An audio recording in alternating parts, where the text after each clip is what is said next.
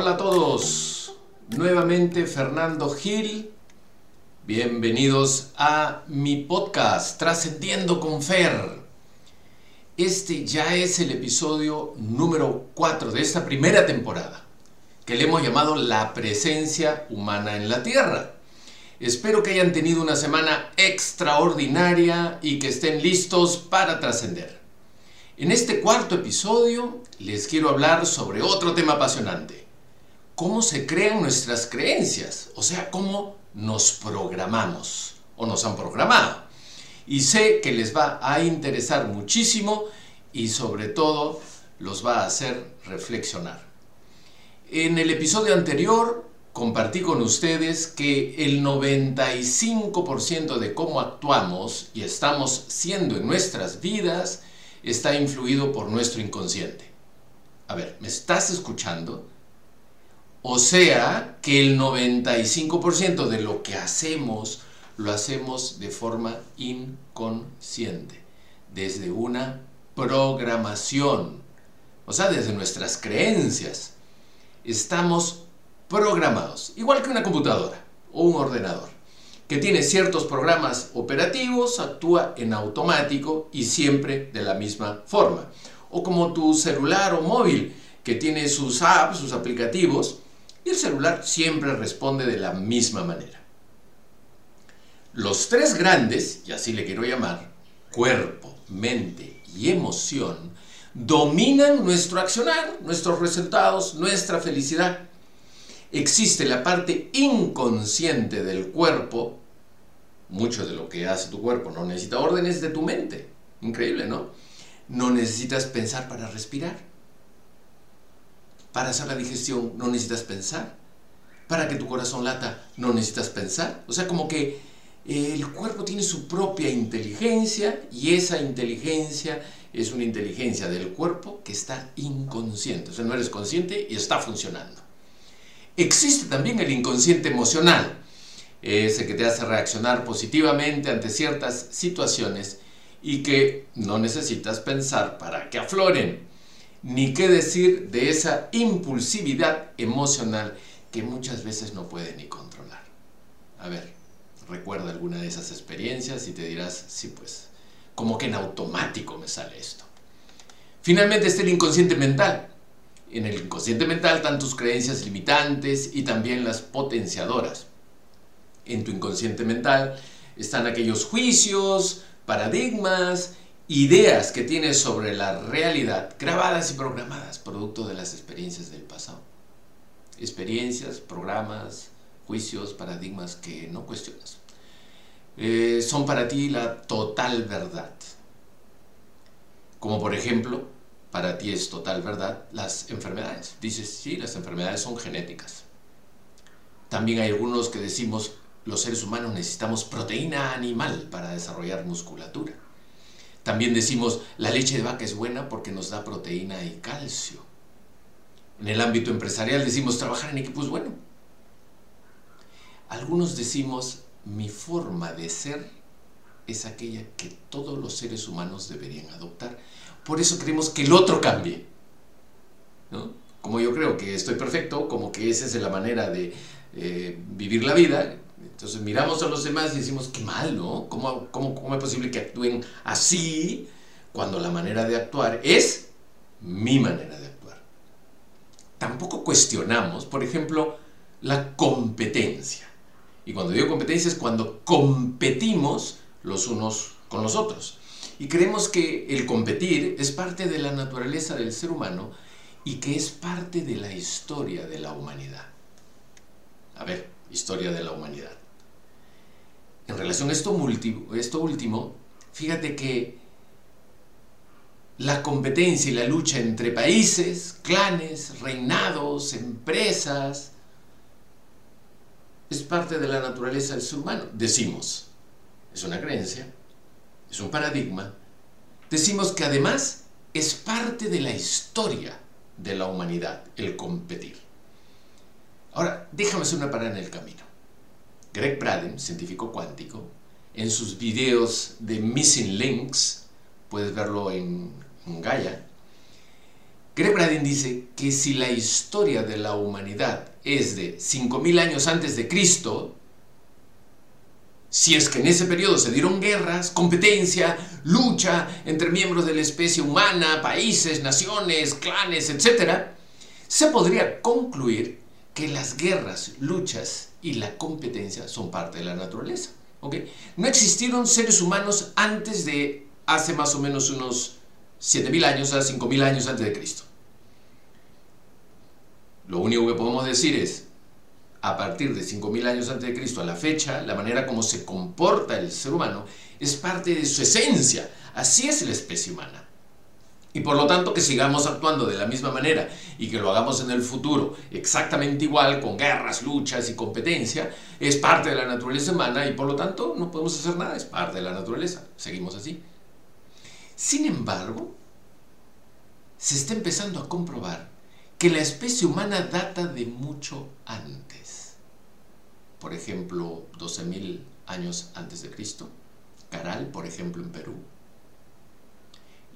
Oye, muchísimo más. Se han encontrado pruebas de ello, restos arqueológicos, ciudades bajo el agua, el famoso Atlantis, enormes profundidades, etc dicen de restos y hallazgos de 300.000 años antes de Cristo. Véanme mis links, se los recomiendo porque ahí están las pruebas, ¿ok? En Gaia.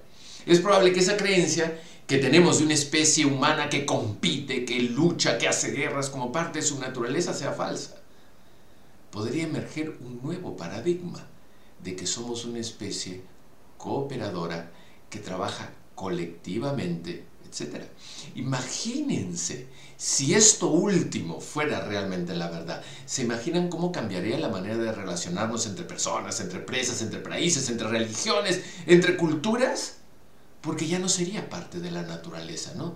Dice, pero ¿por qué te comportas así? Pero mira, en los últimos 5.000 años siempre nos hemos comportado así. Y ahora resulta que son 300.000 años y antes la especie humana era cooperativa. Entonces, ¿qué pasó? hubo un quiebre y a partir de ahí en adelante nos volvimos luchadores, guerreros y competidores.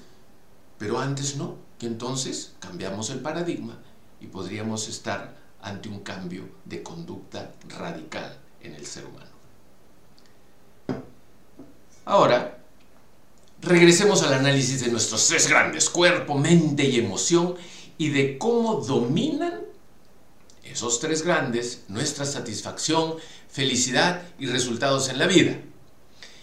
En el episodio 3 dije que a los 35 años la mayoría de creencias en el ser humano están totalmente arraigadas.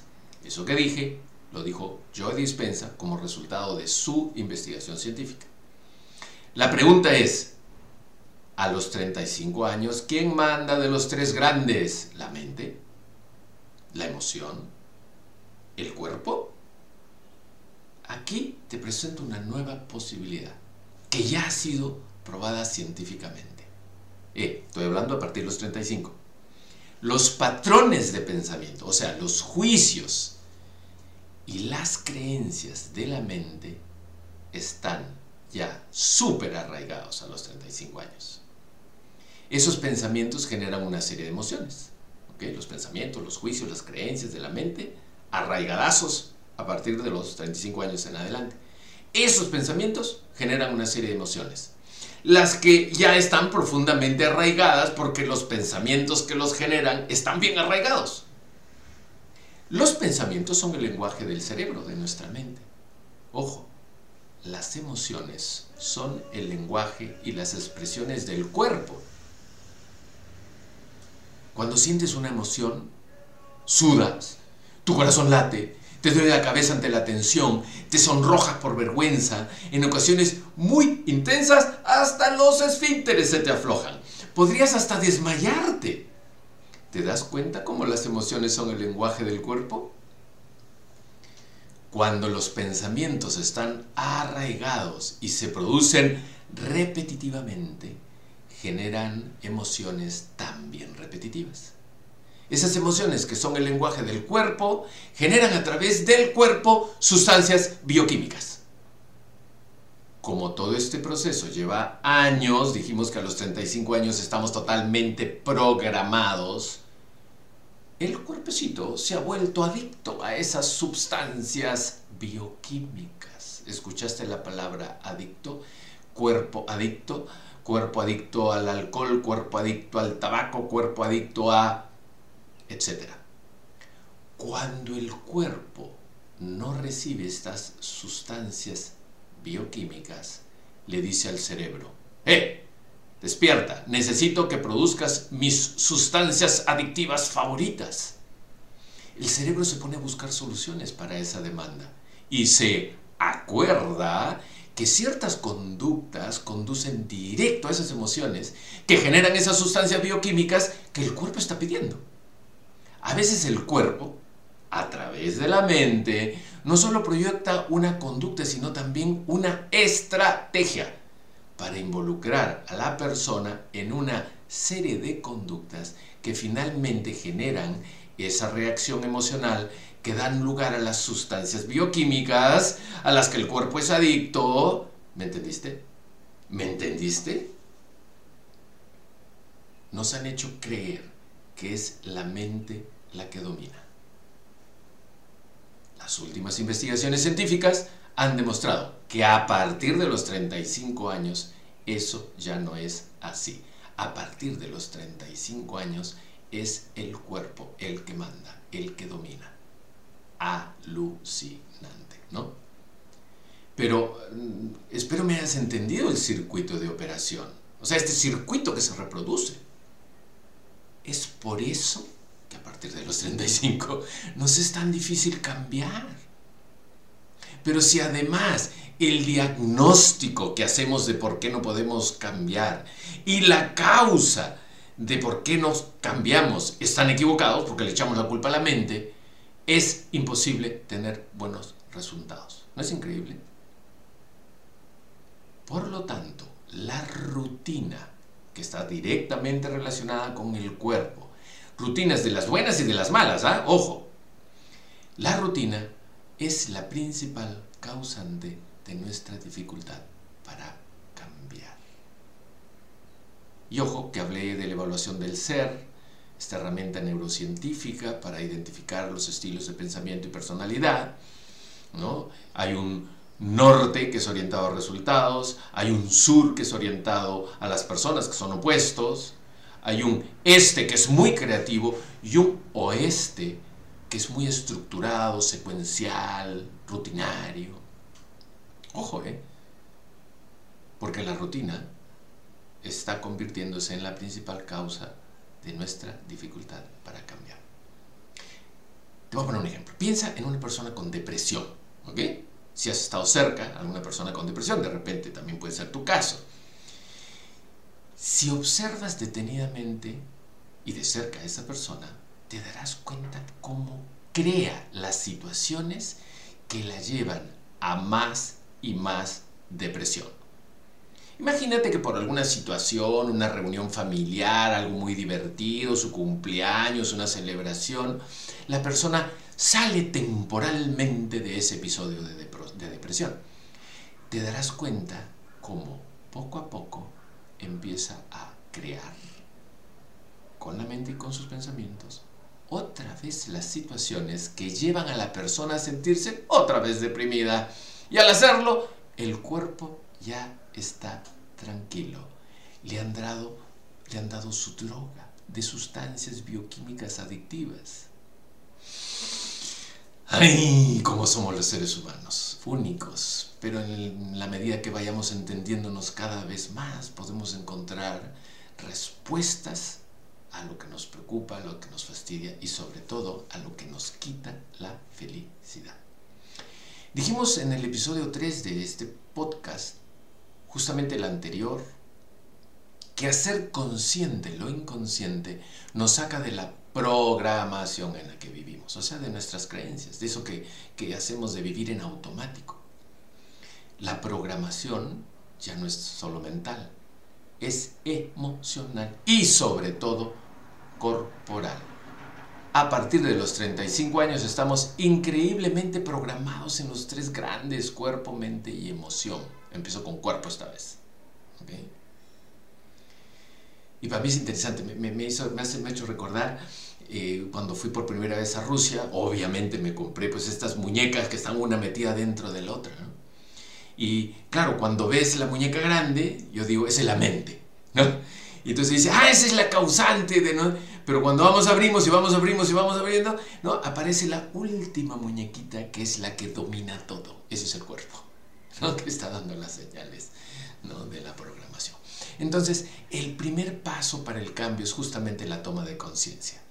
Romper los paradigmas y creencias que damos como la verdad absoluta y que ya ni siquiera cuestionamos. Necesitamos recuperar nuestra capacidad de discernimiento en todos los frentes. Ah, estas cosas hay que respirarlas profundo para poderlas integrar. Hay tres etapas muy marcadas en la vida en las que recibimos programación.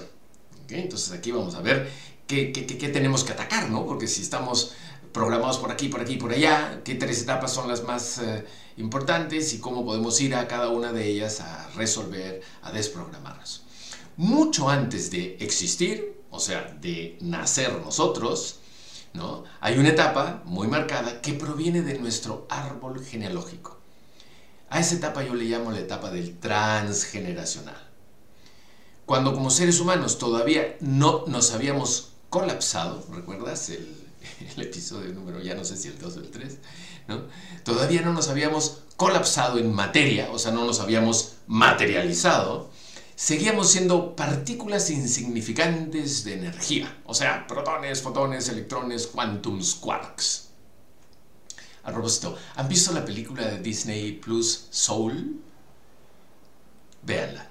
Porque cuando la vean, yo aluciné cuando vi la película que dije, han transcrito en una película exactamente la imagen que yo tenía y que voy a proceder a explicar ahora.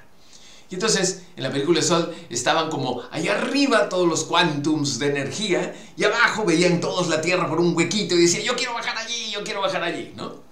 Entonces, allá arriba, por mencionar un lugar en el espacio, estaban todas las partículas de energía, esperando que les tocara el turno de bajar a la Tierra a vivir una experiencia concreta como seres humanos. Esto es una experiencia material, o sea, las partículas de energía estaban esperando materializarse.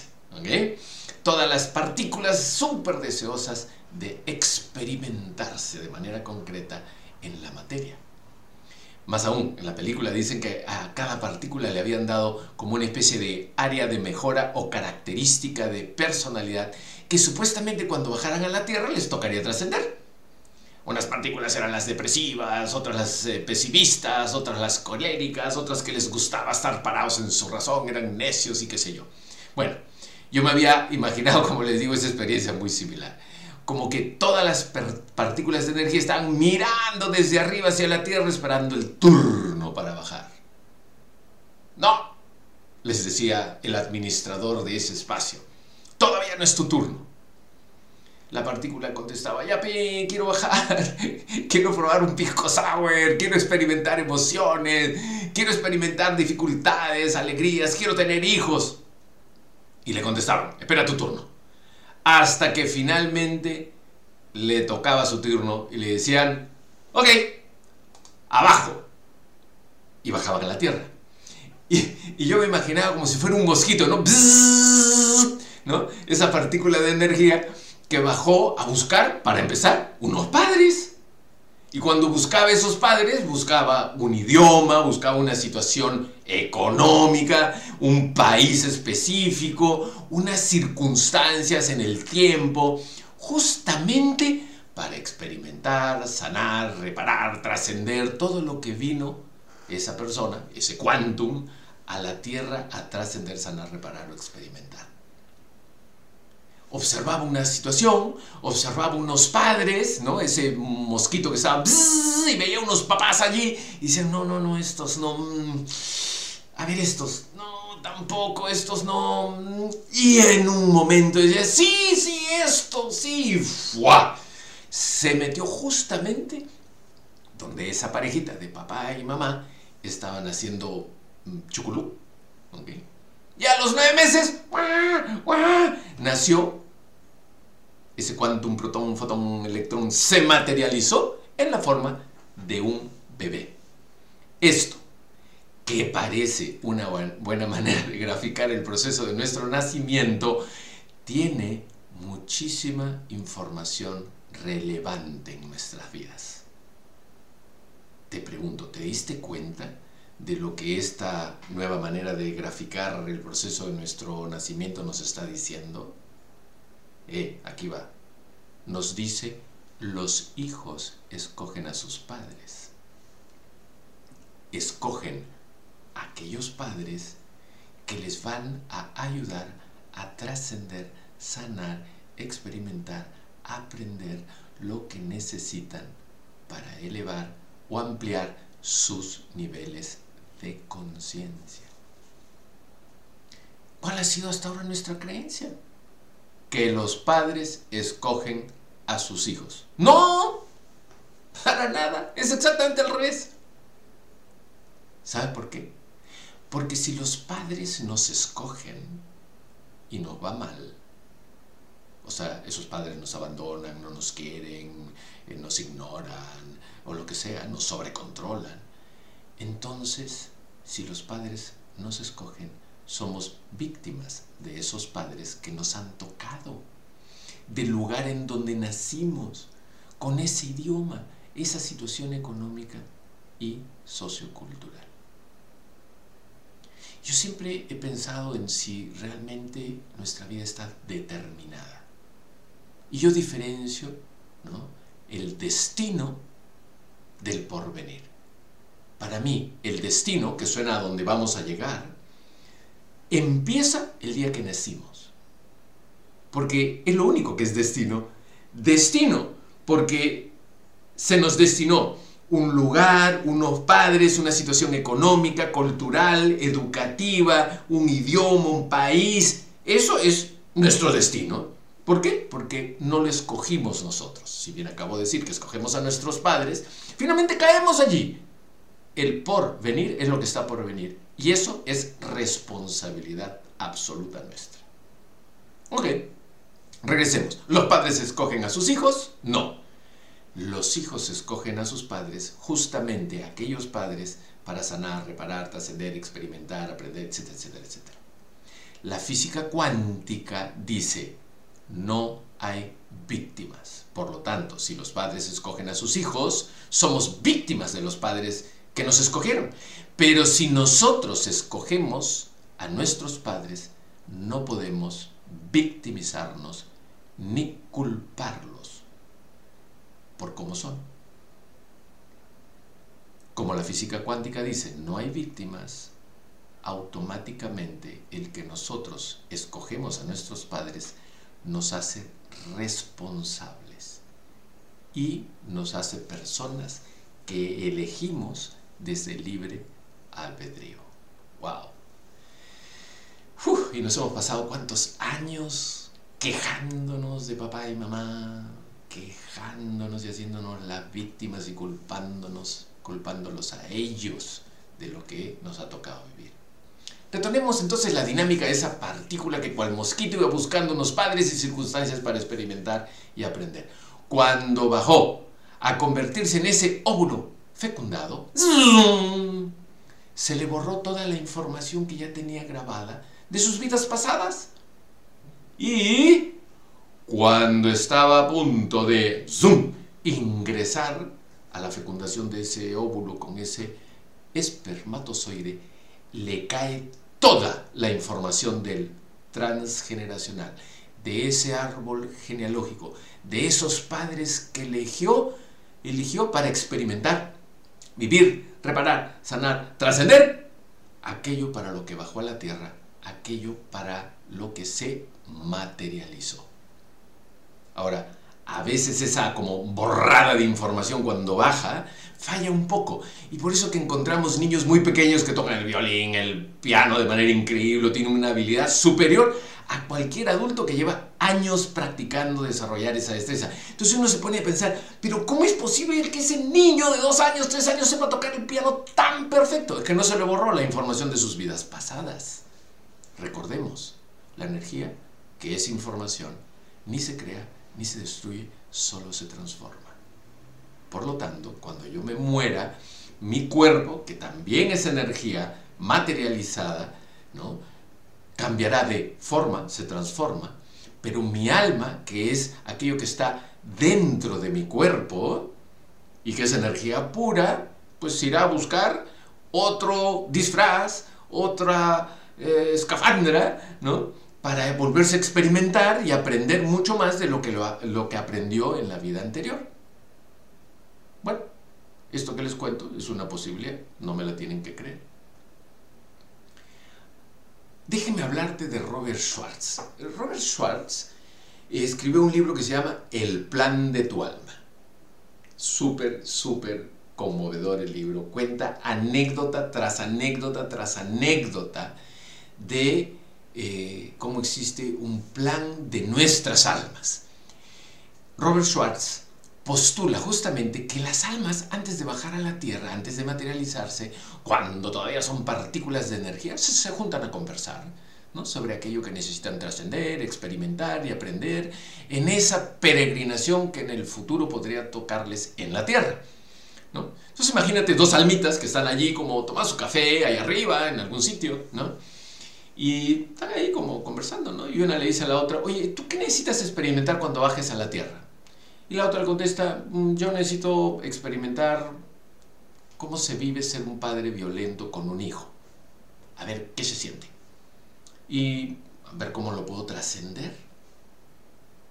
Y el otro que lo escucha le dice, mira qué bien, yo justamente necesito experimentar ser un hijo de un padre violento. Ah, pues entonces ya está. Se ponen de acuerdo para bajar cuando corresponda y experimentarse. ¿Me captaron? Recordemos que para la energía, para esa información, eso del tiempo y el espacio no existe. Nuestro inconsciente tampoco entiende de tiempo y espacio. Eso es algo totalmente mental que lo necesitamos en esta experiencia concreta, en esta escuela de aprendizaje que yo llamo tierra, que como es concreta, y tenemos una fecha de caducidad, entonces el tiempo y el espacio son fundamentales, pero para la energía y para el inconsciente no. Así que dice, ya, cerrado el trato.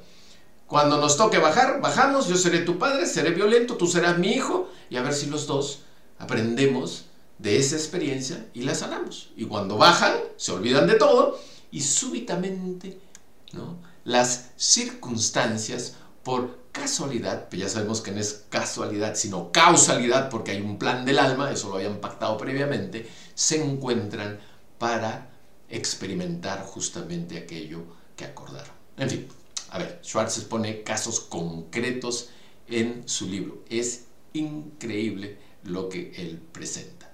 Y además muy conmovedor, porque hay unas experiencias así súper fuertes. Bueno, decía hace unos minutos que habían tres etapas muy marcadas de programación de nuestro campo cuántico de información. La primera ya la vimos, del transgeneracional, cuando escogemos a nuestros padres, entonces de ahí la importancia de saber quién era el abuelo, ¿no? quién era la abuela, quién era el bisabuelo, porque fíjate, la Biblia dice que si tú te portas mal, hasta la cuarta generación será castigada. Esto que pareciera como que a quién se le ocurrió cuarta generación, que son más o menos pues, unos 300, este, 400 años, resulta que tiene que ver con eh, tradiciones ancestrales donde se repetía, se repetía, se repetía, como que hubiera una sabiduría cuántica que siempre ha estado allí a la que no queremos creer. Pero bueno, entonces, retroceder y ver qué vivieron, qué experimentaron nuestros árboles genealógicos, los abuelos, los bisabuelos, los papás, etc., es muy importante. Y para ello, eh, también es importante eh, utilizar la numerología, por ejemplo. Porque si yo estoy en una línea de afinidad por los meses del año, ¿no? con mis padres o mis abuelos o mis parientes este, no tan cercanos y algunos un poco lejanos, nos me está dando información valiosísima. Muy bien, vayamos a la segunda etapa. Se llama proyecto sentido. Esta etapa empieza 18 meses antes de que una persona nazca y hasta los 3 años de edad. Proyecto sentido, ojo, no tiene nada que ver con sentido propósito, aunque podríamos terminar trascendiéndolo hacia un sentido propósito. Está relacionado más bien con las emociones profundas que la madre, no el padre, la madre, pueda sentir 18 meses antes del nacimiento del bebé, o sea, antes de que tú nazcas, 18 meses antes. Esas emociones que la madre experimenta pueden ser gracias al padre o por culpa del padre, pero es la madre. Si el padre hace locuras, si la madre ni se entera ni le importa y no, no tiene esas emociones profundas, no le impacta al bebé. Pero si la madre sí se lo toma como profundamente emocional, entonces ahí sí afecta al bebé, clava el proyecto de sentido. Entonces, esas emociones que experimenta la madre generan una información, y regresamos, unas sustancias bioquímicas te traspasan al bebé. Nueve meses antes de la fecundación. La fecundación es el día en el que tú ya eres una cosita insignificante de óvulo y de espermatozoide. Nueve meses antes de ese momento, o sea, 18 meses antes de que nazcas. ¿okay? Nueve meses antes de la fecundación, esas sustancias bioquímicas y esa información se queda grabada en el cuerpo de la madre y cuando el bebé es engendrado, traspasa al bebé. Repito, cuando el bebé ha sido engendrado, aquello que la madre experimenta emocionalmente con mucha intensidad también traspasa al bebé. Cuando el bebé nace, y hasta los tres años de edad, lo que le ocurre a la madre emocionalmente sigue traspasándoselo al bebé o a la bebé. ¿Ok? O sea, nació el bebé, ¿y por qué tres años después? Porque está muy cerca la energía de madre, o sea, imagínense nueve meses en la barriga, ¿no? o sea, está muy cerca. El bebé es demasiado dependiente y esa energía de dependencia de la madre hace que cualquier cosa que le pase a la madre le afecta al bebé. Entonces, esas emociones, esa programación no es parte de lo que la persona venía a trascender, el bebito cuando nace, ¿no? Vino a hacer un montón de cosas, trascender un montón de cosas, experimentar un montón de cosas, pero no eso que le ocurre a la madre 18 meses antes del nacimiento del bebé y hasta los 3 años. Mala suerte, piña, le tocó. Es como un adicional a aquello que le tocaba experimentar y vivir al niño que nace cuando nace. Le, voy a poner mi caso. En mi caso, cuando yo nací, nací de cesárea, mi madre tuvo unas hemorragias fuertísimas, porque eh, mi hermano mayor es un año, tres meses mayor que yo, nació de cesárea, Y entonces a mi mamá la, la cosieron, ¿no? La surcieron eh, por la, primera cesárea y no le dijeron que tenía que esperar un mínimo de tres años para que cicatrizara bien, ¿no? Y al poco tiempo, ¡pum! Quedé embarazada de mí. Yo nací casi 4 kilos y medio, bebazo, pues gigante, ahora mido 1,86 m, ¿no? Pero era gordo, gigante, y entonces ya se imaginan la barrigaza de mi mamá. Y la herida previa de la cesárea se desgarra, le vuelven a hacer un tajo, distinto obviamente, para que puedan hacer yo, pero no se dieron cuenta que se había desgarrado internamente de la cirugía previa. Y entonces tuvo esas hemorragias fuertísimas y casi se muere mi mamá. Yo estaba en mi cunita al lado, ¿ok? De mi madre, sintiendo cómo se moría, cómo se iba enfriando. Y yo decía, no, me llenaba de culpa porque no puede ser, estoy matando a mi madre. ¿Me entendieron? O sea, eso no estaba previsto en mi mapa de por qué había venido yo a esta tierra a experimentar y vivir. Me tocó vivir esa culpa de casi mató a mi madre por las circunstancias específicas ocurridas a mi madre en mi nacimiento. En ese momento, y como parte de esa culpa, surgió en mí, desde muy pequeño, una necesidad de sanar a otros, de curar a otros. Cuando estaba por terminar el colegio, pensé que tenía vocación sacerdotal, como estudié en un colegio jesuita, ¿no? y siempre hay ahí como una especie de proceso de reclutamiento. ¿no? Yo decía, ah, de repente es eso. Claro, sanar almas. Ahí estaba la culpa que estaba empezando a, activarme. ¿no? ¿Lo ven?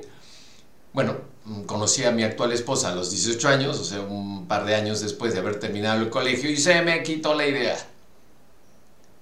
Sin embargo, se me quitó la idea de la vocación sacerdotal, pero seguía dentro de mí esa misma necesidad.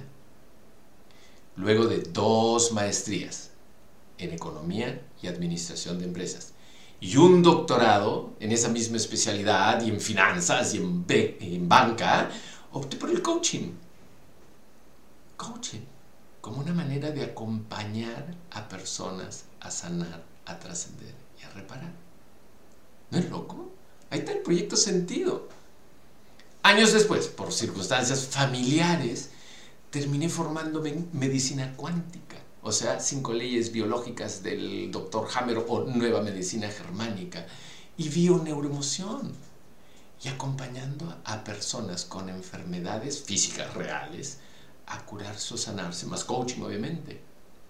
Allí tienen como ejemplo un proyecto sentido, culpa, necesidad de reparar y sanar porque casi mató a mi madre, por suerte convertido, convertido en sentido propósito. O sea, proyecto sentido, ahí sí convertido en sentido propósito. Pero a veces no es así, no se llega a trascender y las personas se quedan enganchadas a emociones que años de años y no logran superar. Se quedan experimentando solo el proyecto sentido sin trascenderlo. Interesantísimo, ¿no? A mí me hicieron una reimpronta, que es un protocolo de programación neurolingüística para reparar eso. Bueno, vayamos a la tercera, a la tercera etapa. Es la edad cronológica. En esta etapa, ¿no? Recuerden, transgeneracional, proyecto de sentido, ahora edad cronológica. La programación ya es resultado de la manera de interpretar y percibir los acontecimiimientos de nuestra vida. O sea, ya mi interpretación, porque a partir de los tres años ya empiezo como que a pensar, a emitir juicios y cosas así por el estilo, ¿no? Ya empiezo a percibir, interpretar. Por eso digo yo, hasta los tres años las lágrimas de un niño son desde el corazón, pero a partir de los tres años son lágrimas de cocodrilo, son manipuladoras. ¿Ok? Y entonces al final, ¿no? Cuando la, la, niña se pone o el niño se pone a llorar, eh, mamá, yo quiero eso, yo quiero eso, y le dice, ya, no insistas, que no te lo voy a dar, se cruza de brazos, ni una lágrima, se da media vuelta y se va. ¿Ok? O sea, a partir de los tres años ya empezamos como seres humanos a interpretar, a percibir y a manipular nuestros acontecimientos de la vida. Entonces, a partir de los tres años, y en esta edad cronológica, tenemos absoluta autonomía para elegir aquello en lo que terminamos creyendo. O sea, elegimos nuestras creencias, nuestra programación. Obviamente, mucha de esa programación queda en el inconsciente. Empezamos a ver la realidad desde esa programación, desde, esos, desde esas creencias, y a reforzarla con más juicios y más creencias. Y lo hacemos de manera repetitiva hasta que a los 35 años llegamos a ese momento en el que ya no es la mente ni la emoción las que gobiernan, sino que es nuestro cuerpo, como lo dije al inicio de este episodio, justamente por la adicción a sustancias bioquímicas que el cuerpo dice, le dice la mente, tú empieza a, a, dar órdenes para que mi cuerpo se comporte de esta manera y sienta estas emociones profundas y fuertes para volver a sentir ¿no? esta droga de sustancias bioquímicas adictivas. Mm. Bueno, a estas alturas seguro que te estás preguntando, ¿cómo desprogramo todo eso?